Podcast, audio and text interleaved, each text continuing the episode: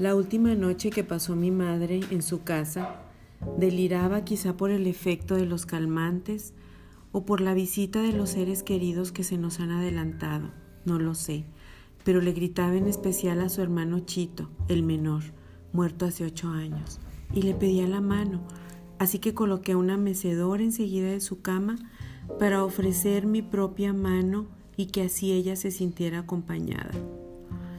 También quise pensar en ese momento en lo que ella estaría imaginando, ponerme en su lugar y disfrutar también, ¿por qué no?, de la visita de los amados espíritus que se nos han adelantado.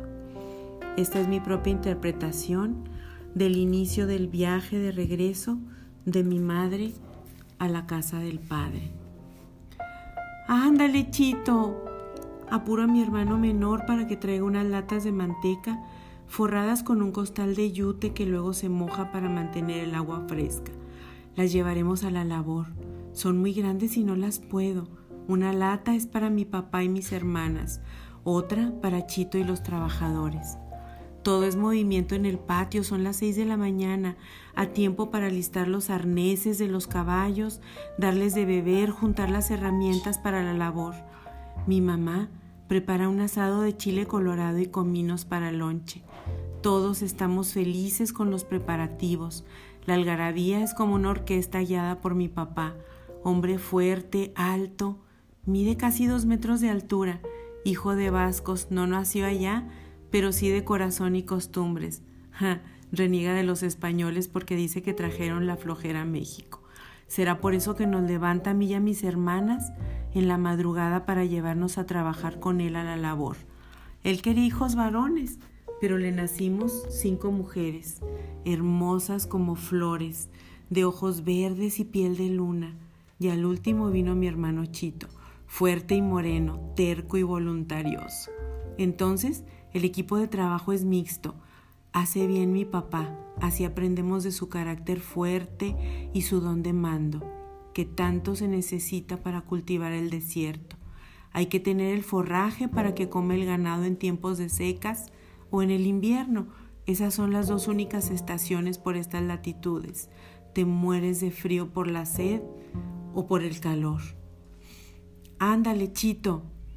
No viene con las latas de agua que hay que subir al carro de mulas. Mi papá lo mandó pintar de verde. Tiene cuatro enormes ruedas rojas de madera cubiertas con baqueta para no brincar tanto. O para algo, no lo sé. Solo soy una niña de siete años. Me llamo Lucila y luego sigue de mí Chito y la más chica es mi hermana Socorro. Nos gusta acompañar todos a mi papá, don José Ituarte. Le conoce todo el mundo por aquí. ¿Quién puede necesitar algo que mi papá no ayude? Si están enfermos, si no tienen para mandar a los chicos a la escuela.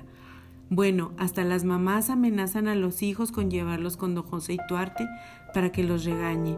Con su gran tamaño y su voz, asusta a los chamacos con solo decirles, a ver, cara de chivo miado, dice su mamá que anda, se anda portando mal. Usted se endereza o me lo traen a que yo lo corrija. Y solo asienten con la mirada en el piso. Sí, don José. Así es también con nosotras, solo con mi tío Chito, con mi hermano Chito no, porque mi mamá no lo deja. A ese no lo tocan. Y como mi papá le concede todo a mi mamá, solo dice, sí, Evita, ya que ella todo lo arregla con su ternura y sus buenos modales. Ojalá un día aprendiéramos. Ándale, Chito, ese no se apura. Y mi papá va a barrer con todos como si fuéramos rastrojo de frijol si el express no está completo. Los caballos ya están enganchados, la comida lista. Mi mamá nos puso sombreros a todas para que no nos pongamos morenas. Dice, hay que abrir el portón y el agua no llega. Todos corren de un lado para otro a cumplir sus tareas. Bien y rápido, él le encomienda. No hay pretextos para que los mandados no se cumplan. Mi papá no lo dice con palabras, pero la actitud es aquí no hay nada imposible. Ay, por fin llega Chito con las latas de agua. Yo lo espero arriba del carro de mulas para decirle a uno de los peones dónde las coloque. Así nos acostumbran a dirigir a la gente. Ya nos vamos. Cada quien busca un lugar, y un objeto pesado donde asirse para no resbalar.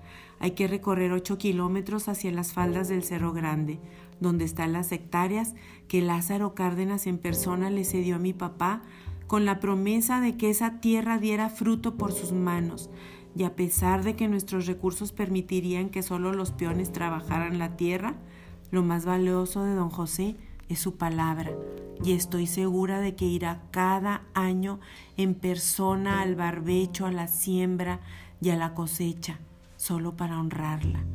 Eso quería mi general Villa, que cada mexicano tuviera su parcela y fuera a la escuela, dice siempre mi papá. Por eso, tempranito todos los días nos hace de almorzar y nos manda a Chihuahua al colegio, para que estudiemos lo que se nos antoje y nadie tenga que mangonearnos, dice. Voy contenta sonriendo, bien agarrada para no caerme, pensando en los dulces, las crinolinas y los abrigos que va a traer mi mamá del paso. Ella se va acompañada de mi hermana María Esther, la mayor. Se pasan los días de compras exhaustivas para vestirnos a la moda. Todas brincamos de felicidad cuando mi papá dice, Evita, ten dinero para que te vayas a comprar ropa para las muchachas. Ya sabemos que las situarte van a lucir como pompas de jabón, alegres, risueñas, brillantes y bonitas. Este año llovió bastante. La cosecha será buena y tendremos el corralón del forraje lleno. También nos traeremos ya las sandías y las calabazas que se dieron grandísimas para regalar a las vecinas y a las olivas, las amigas de mi mamá, que cocinan delicioso mientras Golis, mi mejor amiga, les toca incansablemente el piano. A mi papá le, importa, le encanta regalar lo que sea y nosotras somos felices cuando le ayudamos a hacerlo. Nos acercamos al arroyo que hay que cruzar antes de llegar a la parcela. Mi papá grita, agárrense, antes de darles a los caballos con el látigo para tomar velocidad. El arroyo, el arroyo es angosto y la pendiente muy inclinada. Esta vez va crecido por las lluvias y todos gritamos de emoción al ver tanta agua. Sentimos el peligro, nos asimos a las maderas del carro. Vamos de bajada. Mi papá sostiene las riendas con energía y castiga de nuevo con el látigo a los animales. No hay vuelta atrás, hay que cruzar. El grito de todos es sostenido, mezcla de miedo y diversión. Los caballos quieren relinchar, pero mi papá no ceja en su voluntad y se les impone. Todos le confiamos la vida a este hombre. Nadie teme realmente. La fe triunfa una vez más sobre el temor. ¡Aja! Caballos hijos de la mañana. les grita en agradecimiento con esa gran sonrisa de dientes blancos y perfectos. Yo lo observo más fuerte, más alto, más atractivo, sin duda y por mucho, nuestro héroe. Ándale, Emma. Diana. Les grito a mis hermanas mayores. Las veo con sus sombreros recogiendo las sandías, pero parecen no escucharme. Siguen agachadas bajo el sol ardiente, haciendo sus tareas. Ándale, chito. Pero no vienen. Es como si las viboritas del vapor que salen de la tierra cuando el sol cala se llevara mi voz, que escucho como encerrada y la ensayo de nuevo. Ándale, chito. Ándale. Pero parece que me ignoran, no se mueven.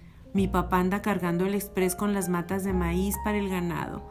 Las amarran con una soga, yo los observo, pero no siento que el sol me cale. Tengo sed, me duelen los pies y los brazos, y no hago más que gritarles, como si con mis gritos mi cuerpo dolorido descansara. Quiero otro chapuzón en el agua del arroyo. Quiero regresar ya a mi casa. Se me hace tarde. El tiempo me parece inmenso para volver a escuchar las, las risas de mis hermanas y los cantos de mi papá, el silencio y la ternura de mi mamá. Quiero volver a correr descalza por la calle con mi overol rojo y pasearme por, y pelearme por las canicas con los muchachos de la cuadra. Parece como un sueño, aunque todo es tan claro pero abro estos ojos verde claro que tantos poemas han inspirado y me veo postrada en esta cama de sábanas y cobijas blancas. Hay muchas vendas y medicinas. En un instante Tomo en cuenta que mi mamá, mi papá, mi hermanita Socorro y Chito ya se han ido hace muchos años, pero sé que me esperan en la casa. Solo una luz mortecina existe en la habitación. Mis hijos, ya casi viejos, me rodean. Yo insisto, Chito, ándale, dame la mano que estoy flotando. Ándale, Chito, llévame a mi casa. Esta es mi propia interpretación del inicio del viaje de regreso de mi mamá a la casa del padre. Mi narración ahora es frente a, frente a las cenizas de mi amada Lucila Ituarte, que ahora me acompaña para siempre. Ana Gaby Reta Ituarte.